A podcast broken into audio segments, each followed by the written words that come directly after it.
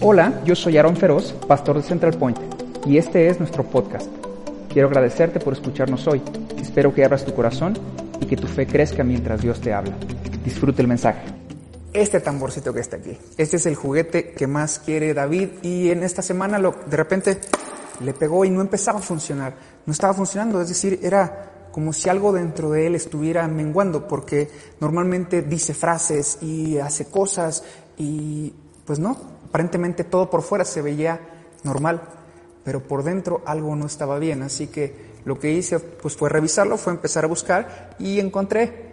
La pequeña falla estaba aquí adentro, las pilas estaban menguando y en lugar de, de sacar risas y emociones y muchas cosas y traer alegrías, se estaba perdiendo porque las pilas estaban empezando a fallar. Así como este pequeño juguete que tiene todas las funciones, pero que sin pilas no le sirven, en nuestra vida, si tú y yo perdemos la fe, todo se empieza a acabar. Así que tengo un pasaje que quiero leer contigo, te voy a invitar a que vayas a Lucas 22, 31 al 32. Y antes de poderlo leer, quiero pedirte que pongas tu nombre, ponle tu nombre antes de lo que vamos a leer son las palabras de Jesús que está diciendo. Dice, Satanás ha pedido zarandearlos a cada uno de ustedes como si fueran trigo. Pero yo he rogado en oración por ti, y ahí vuelves a poner tu nombre, para que tu fe no falle. Quizás muchos de nosotros lo que quisiéramos que esa escritura dijera es que Jesús le hubiera respondido, pero no te preocupes, yo le dije que ni siquiera se meta contigo, que no se acerque, que, que no tiene oportunidad de venir. La realidad es que eso no fue lo que dijo. Jesús dijo, yo he rogado, yo he orado a Dios para que tu fe no falle, como las pilas de este pequeño juguete, para que tu fe no mengüe, para que no divagues, para que no disminuya, para que no se haga fluctuante, para que no sea inconstante. ¿Cuál sería realmente el corazón de Jesús en donde le importara más la fe que las circunstancias. Es, es, probable que muchas de las cosas que nosotros tengamos en la vida, como este pequeño tambor, tengamos las funciones, tengamos las capacidades, pero si no tenemos la fe, que son nuestras baterías, no vamos a poder lograrlo. De hecho, tú y yo estamos diseñados para actuar con fe. Romanos 12.3 lo explica. Actúen con fe según la medida según la medida de fe que Dios te dio. Esto es importante porque tú y yo tenemos que reconocer que es nuestra fe la que nos saca adelante. Pero cuando tu fe empieza a menguar, cuando las circunstancias y las situaciones en nuestra vida empiezan a bajar, tenemos que ir aprendiendo que lo que va sucediendo en nuestro corazón es que vamos perdiendo fuerza. Y es como si, aunque sepas lo que tienes que hacer, pero ya no tienes la fuerza para lograrlo. Lucas 18:8 dice así, cuando el Hijo del Hombre regrese, y esta es una palabra que Dios ha venido hablando en nuestras vidas, recordar, entender, prepararnos para la venida de Jesús. Somos la novia y Él es el novio, por eso tenemos que estar listos. Así que cuando el Hijo del Hombre regrese, Dios hace esta pregunta. ¿A cuántas personas con fe hallará? Porque en medio de lo que estamos viviendo, en medio de todas estas sacudidas, de todo este tiempo que llevamos ya guardados en cuarentena, encarcelados, como le quieras poner al nombre, este tiempo ha sido difícil y para muchas personas hemos estado orando, mi esposa y yo, por muchas personas que conocen del Señor y parece que su fe va bajando de nivel. En lugar de crecer, se está bajando, se está perdiendo. Te voy a decir lo que significa la palabra zarandear. Zarandear es tomar un colador, es un tamiz, y lo sacudes para que lo que vale se quede y lo que no sirve se vaya. Sacudir para que lo que no sirve se quite y lo que se quede sea solamente lo valioso. Así que si tienes a alguien cerca, por favor pregúntale, ¿cuántas sacudidas necesitas? ¿Cuántas sacudidas necesitas para, para que todo lo que no sirve se vaya y que lo valioso se quede? Porque de ti y de mí depende también que este tiempo se termine. Esto es una sacudida y una zarandeada va a terminar cuando lo valioso permanezca, cuando lo valioso ya esté dentro de ti. Así que si tú no tienes a alguien cerca, pregúntalo a través de tus redes sociales. ¿Cuántas sacudidas necesitas? ¿Cuántas más? Yo espero que ni una más. Espero que ni una más necesitemos para poder salir y sacar las cosas adelante. De hecho, quiero compartirte algo. Una verdad inconexa es una verdad peligrosa, porque cuando tú quitas la palabra de su verdadera raíz, podrías estar creyendo en algo que no está ahí. Podrías estar creyendo en una mentira. Y quiero decirte esto, el propósito de Dios no es que tú tengas éxito en la vida. El propósito de Dios es que Jesús crezca dentro de ti, que seas hecho imagen y semejanza de Jesús. Dios lo que quiere es formar el carácter de Jesús en ti y el carácter de Jesús en mí. Y Dios va a usar cualquier situación, cualquier circunstancia para que esto suceda, para que esto se logre. Por eso lo logramos leer en Romanos 8:28 que dice que Dios usa, Dios utiliza todas las circunstancias para tu bien. No dice para tu éxito, para el bien de lo que Él está planeando, su propósito, y es que Jesucristo crezca dentro de ti, que sea formado Jesús en ti, a imagen y semejanza de Jesús, Dios quiere hacerlo. Hay seis cosas que quiero compartirte que suceden en ti y suceden en mí durante una sacudida. La primera es esta. Dios cambia tu modo de pensar. Y cuando Dios cambia tu modo de pensar, entonces tú empiezas a reaccionar de formas diferentes. Por lo tanto, punto dos, Dios te enseña a responder de otro modo ante la dificultad. Tú respondes de diferente manera cuando vienen momentos difíciles. Tú aprendes a responder en lugar de reaccionar. Tú utilizas tu parte consciente, tú utilizas todo tu bagaje, toda tu fe, toda tu historia en Dios para responder ante las situaciones que vives en la vida. 3. Dios cambia tus malos hábitos y crea nuevas rutinas. Por eso algunos de nosotros ya estamos bajando de peso. Y en eso puedes decir amén, aunque sea por fe. ¿Sí? Y si no es así, puedes tener la oportunidad de poderlo cambiar porque todavía tenemos un poco más de tiempo. 4. Dios te ayuda a cambiar tus actitudes corrosivas. ¿Cuáles son esas actitudes corrosivas? Tus enojos, tus bueno, a lo mejor no tú, pero algunas personas son groseras cuando se enojan y maldicen y dicen muchas cosas, tus quejas, las amarguras, todas esas actitudes corrosivas, en medio de una sacudida, Dios las cambia. Cinco, Dios te ayuda a buscar soluciones confiando en Él. Confiando en Él. Seis, Dios te ayuda a vivir una vida descentralizada. En tu corazón empieza a crecer algo que se llama compasión y empiezas a mirar alrededor de ti a todas las personas y no solamente en ti. Porque todos dentro de nuestro corazón tenemos algo que se llama ego y se llama yo. Pero cuando Dios aparece en medio de una sacudida, Dios te enseña y Dios te ayuda a mirar a más personas, de ver de qué manera puedes ayudar, como, la, como el Señor nos hablaba al principio de todo este tiempo, cómo puedes ser tú un cuervo para otras personas y cómo otras personas también pueden ser un cuervo para ti y traer esa bendición hasta las puertas de tu casa. Pero, aquí viene un pequeño pero. Para que Dios lo pueda hacer, necesita que tu fe no falle, que tus pilas no se bajen. Necesitas que tu fe no falle. Por eso la fe más firme es la que florece en medio de la adversidad. Porque esa es una fe que va a permanecer. Es una fe probada, es una fe que está tan firme que no importa lo que suceda, no importan las circunstancias, no importan las adversidades, sean virus, sean recursos económicos, sean situaciones con personas, tu fe va a permanecer. Y eso es lo que habilita que Dios pueda seguir trabajando dentro de ti y a tu alrededor. Tú y yo sabemos que todo lo natural tiene un reflejo en lo espiritual. Y hay una flor muy especial. Esta flor es la flor de invierno. La flor de invierno es una planta especial que tiene algo diferente, que tiene algo diferente a las de calor. No en belleza, porque son iguales, pero dentro de ella tiene una característica muy especial, porque el problema más fuerte que enfrenta una planta es el invierno, y el invierno tiene una congelación y un descongelamiento. Y lo que provoca es que cuando se congela todo a su alrededor, hay pequeñas burbujas que se hacen dentro de su tallo, dentro de todo su, su sistema, y evita que el agua llegue a la raíz. Lo que tiene de especial esta planta es que estrecha sus células.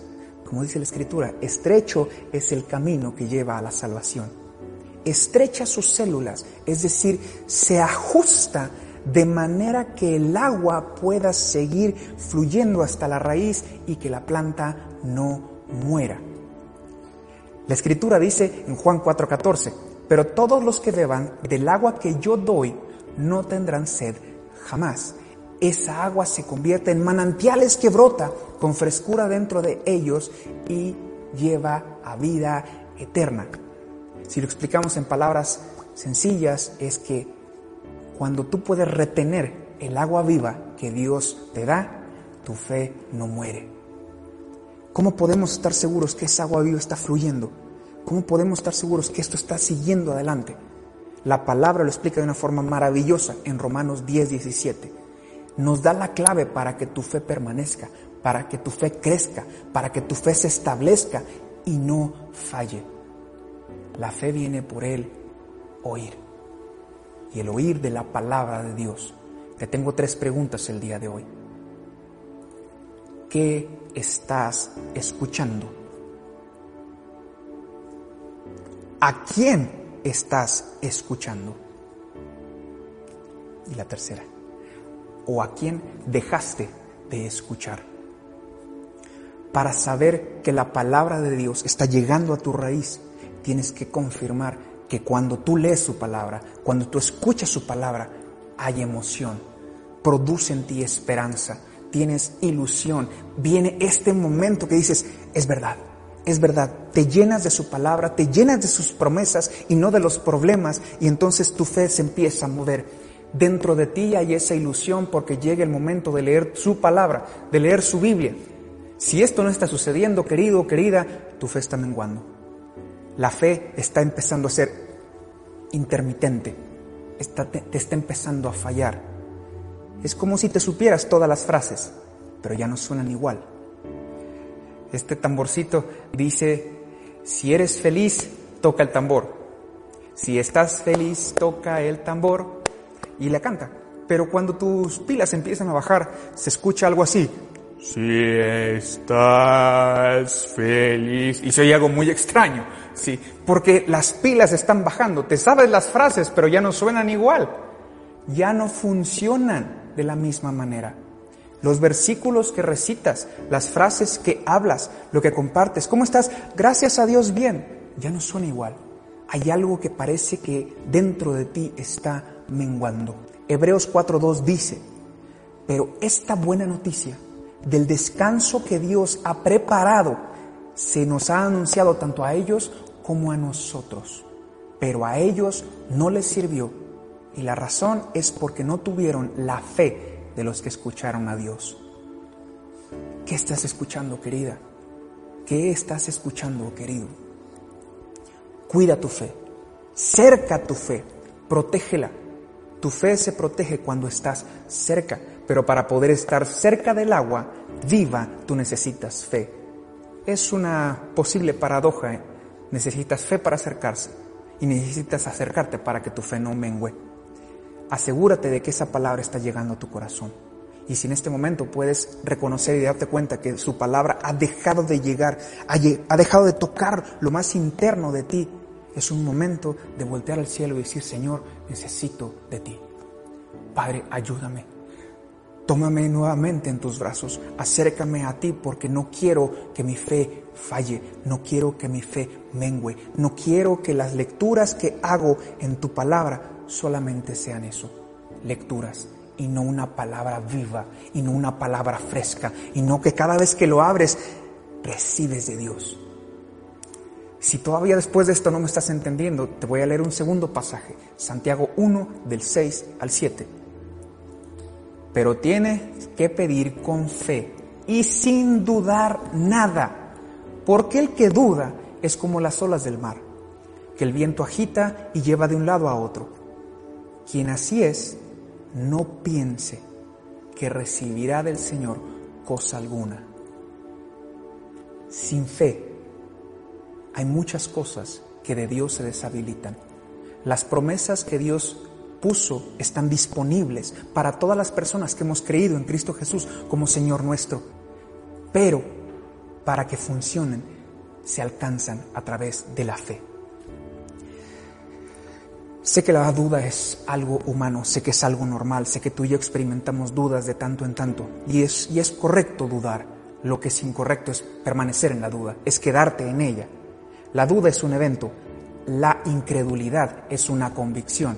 Y para que una duda se convierta en convicción es porque hubo una certeza, es decir, hubo un tiempo en donde esa duda permaneció suficientemente tiempo dentro de ti que se hizo verdad. Por lo tanto, no dejes dudas en tu pensamiento. Si tienes una duda, busca. Si tienes una duda, pregunta. Si tienes una duda de algo, sigue buscando hasta que lo encuentres. Alguien lo explicó de esta manera fantástica. Ataca tus dudas con la verdad de Dios y deja que se mueran de hambre. Cuando tus dudas las pones a la luz de la Escritura, se empiezan a disipar. Pero si tú todavía eres una persona que no logras entender tal toda la palabra como lo viene, hay más libros. Te voy a recomendar un muy buen libro. Evidencia que requiere un veredicto. Es una explicación racional del Evangelio desde una postura muy lógica. Si tú quieres más, busca, porque el que busca, encuentra. Bueno, nuestro pasaje que hablábamos en Lucas de la zarandeada que le iban a poner a una persona que estamos viviendo fueron palabras que Jesús dijo mientras estaba aquí en la tierra. Y podemos pensar, dice, bueno, mientras Jesús estaba en la tierra fue la promesa que le dijo a su discípulo de que su fe iba a menguar. Pero tú y yo sabemos que Jesucristo murió y que Jesucristo resucitó y que ahora está a la diestra del Padre y podemos decir amén a eso. Sabemos que Él está a la diestra del Padre y que Él está ahora allá. Ahora, ¿cómo sabremos cuál, qué es lo que Jesús está haciendo allá arriba? ¿Cómo saber si quizás su promesa que dijo aquí ahora ya es diferente? La palabra nos lo responde. La palabra lo explica en Hebreos 4, 14. Dice así. Por lo tanto, ya que tenemos un gran sumo sacerdote que entró en el cielo, Jesús el Hijo de Dios, aferrémonos a lo que creemos. Nuestro sumo sacerdote comprende nuestras debilidades, porque enfrentó todas y cada una de las pruebas que enfrentamos nosotros. Sin embargo, Él nunca pecó. Para entender el oficio de Jesús, lo que tenemos que hacer es mirar un poquito más atrás al Antiguo Testamento.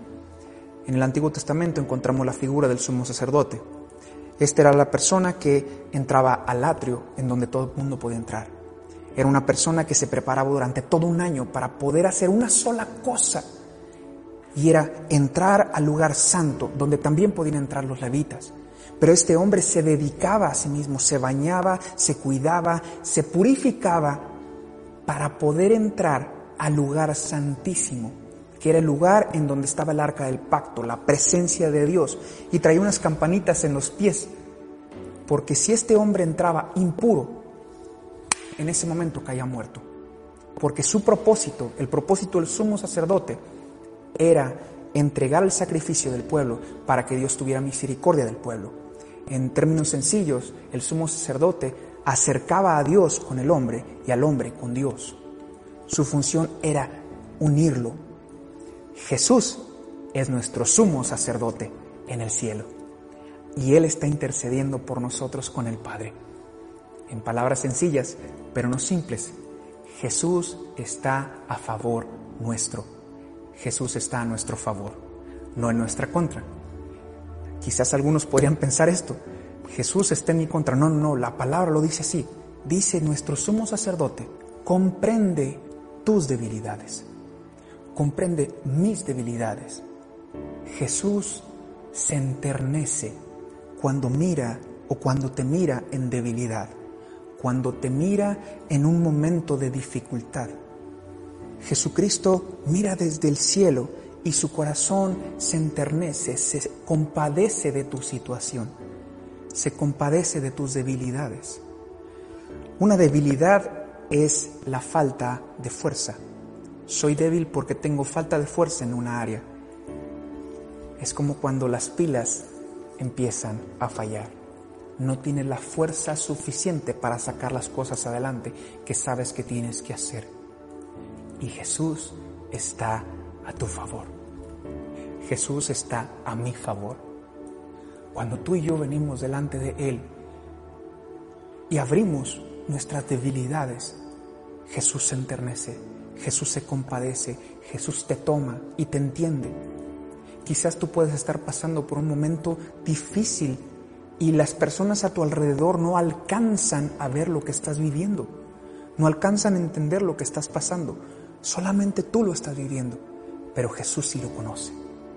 Jesús sí conoce todo lo que tú estás viviendo, todo lo que tú estás pasando, todos los pensamientos que hay aquí, todas las emociones que hay en tu corazón. Jesús sí las entiende y Jesús está a tu favor. Lo único que te pide es que tu fe permanezca, que esté ahí, que esté activa, porque Dios se activa cuando ve nuestras debilidades pero es la fe la que habilita su poder en ti. Sea que en este momento tú estés viviendo en tu cuerpo la condición de este virus, Dios te conoce. O sea que estés viviendo la circunstancia de este virus de manera colateral en tus finanzas eh, o en este encierro, porque para muchos es un encierro, es no puedo salir, me, me, siento atrapado, me siento como león enjaulado y ya no sabes para dónde salir. Mi vecino lo explicó de una manera maravillosa, dice, de tanto en tanto tengo que salir, estirar los ojos, porque ya nada más miras cierto, cierta distancia, necesitas salir para poder ver algo más. Pero déjame decirte algo curioso. Pablo, desde la cárcel, escribe la mayoría de sus cartas. La mitad del Nuevo Testamento fue escrita desde un encierro. Y algo increíble de ese momento es que lo que Pablo estaba ahí y estaba a punto de llegar al invierno, como esa flor que florece en medio del invierno. Pablo estaba metido en la cárcel y le escribe a su carta a Timoteo y le dice, necesito que me traigas tres cosas. Si tú en este momento estuvieras encarcelado y tuvieras la oportunidad de pedir tres cosas a alguien que te viene a visitar, probablemente le dirías, mira, me traes mi celular, me traes la cuenta de Netflix y me traes una abundante comida porque aquí nada más me traen pan y agua. Te voy a decir lo que pidió Pablo. Pablo pidió una cobija, Pablo pidió una pluma y Pablo pidió papel. Y gracias a su petición, tú y yo somos bendecidos con sus cartas. Tú y yo somos bendecidos con la palabra de Dios en nuestra vida. Porque hubo un hombre, hubo un hombre que lo que hizo fue tomar lo necesario, pedir lo necesario para poder llegar a más. Solo necesitas acercarte. Solo necesitas acercarte. Es la petición que el cielo te está haciendo el día de hoy. Acércate. Acércate acércate. Cuando yo escuchaba esta palabra y venía meditando en ella, entendí como si fuera una palabra, como si fuera una palabra combinada. Y separando la A, queda acércate. Es como si Dios me estuviera diciendo y te estuviera diciendo el día de hoy, cerca tu fe, protégela. Todo te puede fallar, excepto la fe. En todo podrías fallar, excepto en la fe. Cerca tu fe, porque Él quiere que te acerques. Hebreos 4:16 dice, así que acerquémonos con toda confianza al trono de la gracia de nuestro Dios. Allí recibiremos su misericordia y encontraremos la gracia que nos ayudará cuando más lo necesitemos. Solo necesitas acercarte. Solo necesitas acercarte. La invitación que Dios está haciendo desde el cielo es esta. Dios te está invitando a acercarte al trono de la gracia. Recuerda que Jesús está a favor tuyo. Dios no te está invitando para castigarte. Dios te está invitando para abrazarte. Dios te está invitando para que te vuelvas a conectar a la fuente y tu fe se regenere, tus pilas se vuelvan a cargar, para que vuelvas a estar a full en toda tu experiencia con Él. Es como si Dios te estuviera invitando a que tus ojos perforaran el cielo, perforaran las nubes, perforaran el espacio y entraran hasta el trono de su gracia para recibir de Él lo que necesitas. ¿Qué estás necesitando el día de hoy? Solo necesitas acercarte a Jesús. Todas las promesas que se desprenden del trono de la gracia de Dios no se dan automáticamente. La escritura nos enseña que tú tienes que hacer algo. Acercarte. Acércate. A pesar de eso hay personas todavía que permanecen lejanas, permanecen distantes. Y, y puedo entenderlas puedo entenderlas, porque a veces yo mismo me doy cuenta que siento que no lo merezco, siento que no soy lo suficientemente bueno, siento que dentro de mí hay cosas todavía que están mal. Y te digo la verdad, es verdad. No es porque yo sea justo, no es porque sea bueno, es porque Él es bueno y es porque Él es justo que me puedo acercar. Por eso es un trono de gracia. La palabra gracia significa regalo inmerecido tú y yo nos podemos acercar a Dios porque Él es bueno, porque su misericordia es para siempre, porque todo lo que Dios hace lo mantiene, porque no está mintiendo, Él te está invitando para acercarte, Él te está invitando para abrazarte, para que no permanezcas distante. En este tiempo que estamos viviendo, quizás tú eres una persona que el día de hoy está conociendo de Dios. Quizás me estás escuchando por primera vez y dices, yo quiero a ese Dios del cual me estás hablando. Yo quiero que Él tenga compasión de mí. Yo quiero que tenga misericordia de mí. Si tú eres esa persona, te voy a invitar a que hagas una simple oración. Pero no porque sea simple, no tiene que ser sincera. Tiene que ser una oración sincera desde lo profundo de tu ser. Si tú ya lo hiciste, este es un buen momento para recordarlo y si nunca lo has hecho, te voy a invitar a que repitas conmigo y puedas abrir tu corazón a Él y puedas decirle, Señor Jesús, en esta mañana sé que no soy bueno y sé que no soy justo, pero tú sí lo eres. Quiero que tengas compasión de mí. Quiero que puedas venir conmigo. Sé que tú moriste en la cruz y que en esa cruz pagaste por mis pecados lo que yo nunca podría pagar. Entra en mi vida, entra en mi corazón y hazme nuevo. En el nombre de Jesús. Amén. Y amén. Si tú fuiste una de estas personas que acaba de hacer esta oración, te voy a pedir, por favor, que puedas poner en nuestra red que puedas publicar una manita, que puedas levantar una manita y digas, yo soy esa persona, porque queremos ponernos en contacto contigo, queremos hacerte un regalo, queremos acompañarte en esta nueva vida y ayudarte a seguir adelante en los momentos de sacudidas, porque así como esto que estamos viviendo, la palabra dice que hay del que está solo, porque cuando caiga no habrá quien lo levante, pero tú ya no estás solo, tú ya no estás sola tienes una familia en la fe que vamos a estar contigo a partir de ahora hasta que Dios nos llame a su presencia. Y queridos, este es un momento en donde Dios lo que quiere hacer en nuestras vidas es renovar nuestra fe. Philip Yancey, Yancey lo explicó de una manera especial. Dijo, la fe implica aprender a confiar más allá del perímetro de la oscuridad Dios aún reina y no nos ha abandonado, no importa lo que parezca. Es ahí donde podemos encontrar que Jesús está con nosotros. Si tú el día de hoy reconoces que dentro de ti tus pilas, tu fe está bajando, tu fe está menguando, es tiempo de cercarla. Cerca tu fe.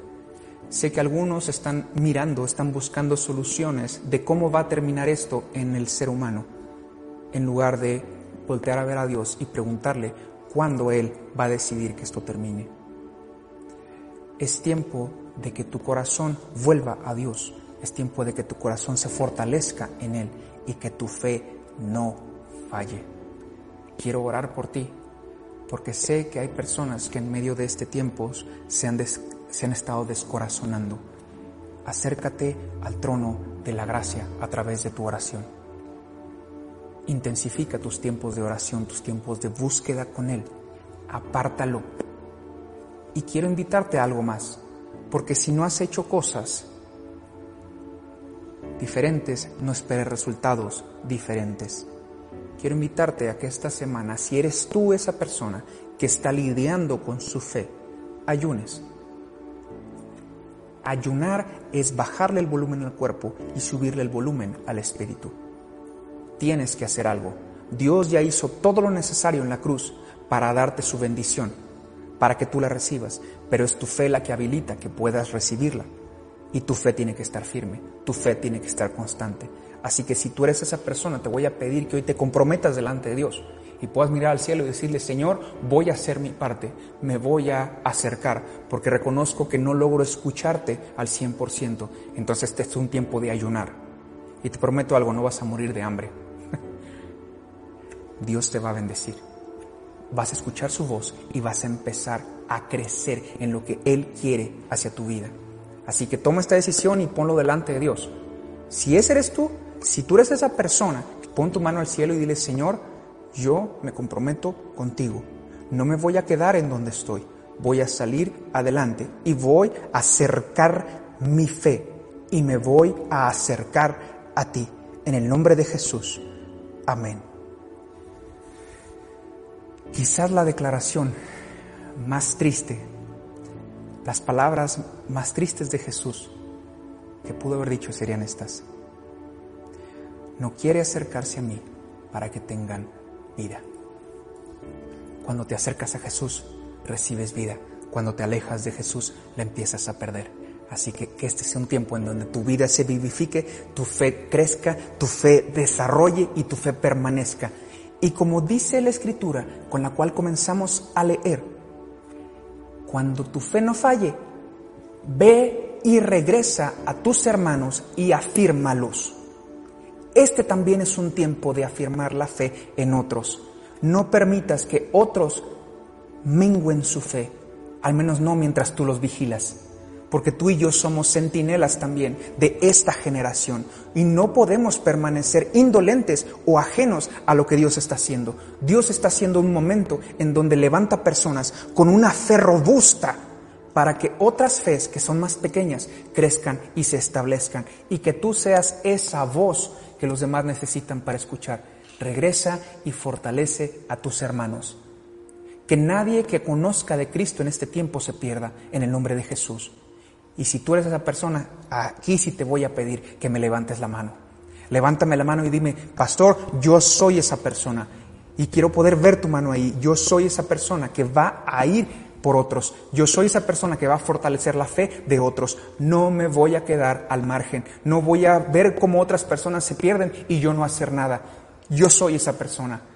Y si eres tú, te bendigo y te doy las gracias porque este es un llamado que Dios nos hace. No te lo está haciendo el pastor feroz, te lo está haciendo Dios desde el cielo. Te está invitando a que fortalezcas a tus hermanos y a tus hermanas y que no permitas que nadie se pierda. Gracias por acompañarnos y un especial agradecimiento a quienes generosamente dan a este ministerio. Es gracias a ustedes que esto se hace posible. Puedes encontrar en la parte de abajo los datos para hacer tus donativos. Y si disfrutaste este mensaje, puedes suscribirte y compartirlo con tus amigos y familia. También puedes hacer un screenshot y compartirlo en las historias de tus redes sociales. Una vez más, gracias por escucharnos. Dios te bendice.